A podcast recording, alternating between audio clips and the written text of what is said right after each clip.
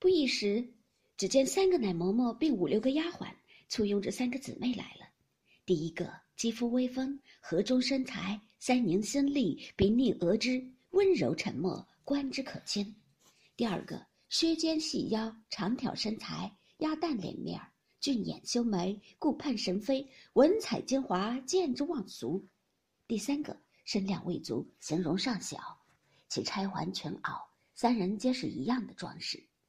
黛玉忙起身迎上来见礼，互相私认过，大家归了座。丫鬟们斟上茶来，不过说些黛玉之母如何得病，如何请医服药，如何送死发丧，不免贾母又伤感起来，因说：“我这些儿女所疼者，独有你母。今日一旦先舍我而去，连面儿也不能一见。今见了你，我怎不伤心？”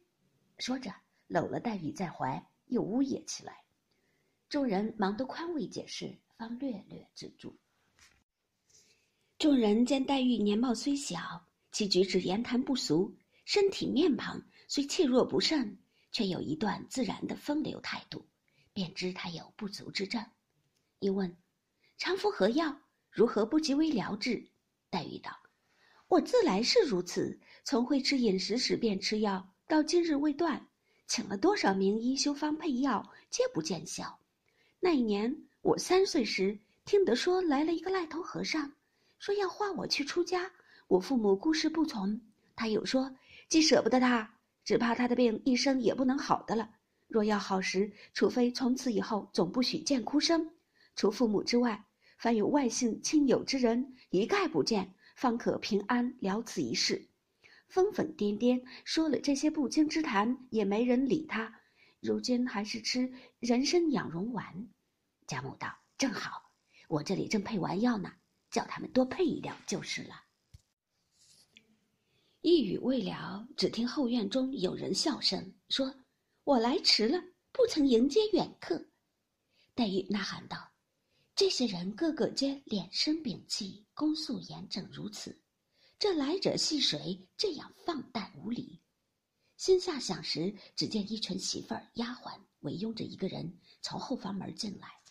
这个人打扮与众姑娘不同，彩绣辉煌，恍若神妃仙子，头上戴着金丝八宝攒珠髻，挽着朝阳五凤挂珠钗，项上戴着赤金盘翅璎珞圈，裙边系着豆绿宫绦双横笔目玫瑰佩，身上穿着缕金百蝶穿花大红洋缎。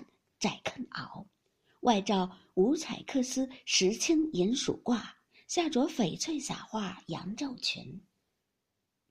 一双丹凤三角眼，两弯柳叶吊梢眉，身量苗条，体格风骚，粉面含春微不露，单唇未启笑先闻。黛玉连忙起身接见，贾母笑道：“你不认得他？他是我们这里有名的一个泼皮破落货。”南省所谓做辣子，你只叫他凤辣子就是了。黛玉真不知以何称呼，只见众姊妹都忙告诉她道：“这是莲嫂子。”黛玉虽不识，也曾听见母亲说过，大舅贾赦之子贾琏娶的就是二舅母王氏之内侄女，自幼贾充男儿教养的，学名王熙凤。黛玉忙陪笑见礼，以嫂呼之。这熙凤携着黛玉的手，上下细细打量了一回，仍送至贾母身边坐下，便笑道：“天下真有这样标致的人物，我家儿才算见了。况且这通身的气派，竟不像老祖宗的外孙女儿，竟是个嫡亲的孙女。怨不得老祖宗天天口头心头，一时不忘。只可怜我这妹妹这样命苦，怎么姑妈偏就去世了？”说着，便用帕拭泪。贾母笑道。我才好了，你倒来招我。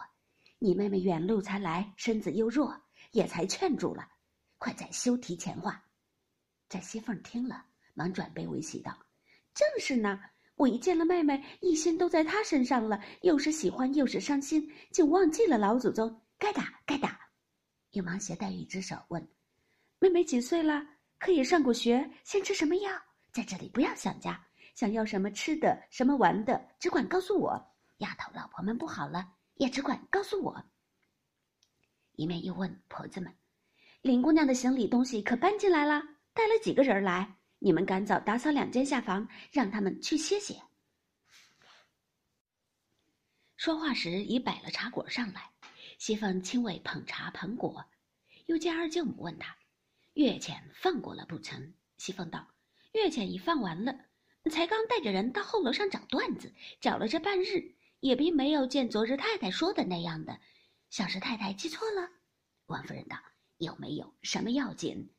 英勇说道：“该随手拿出两个来给你这妹妹去裁衣裳的，等晚上想着叫人再去拿吧，可别忘了。”西凤道：“这倒是我先料着了，知道妹妹不过这两日到的，我已预备下了，等太太回去过了目好送来。”王夫人一笑，点头不语。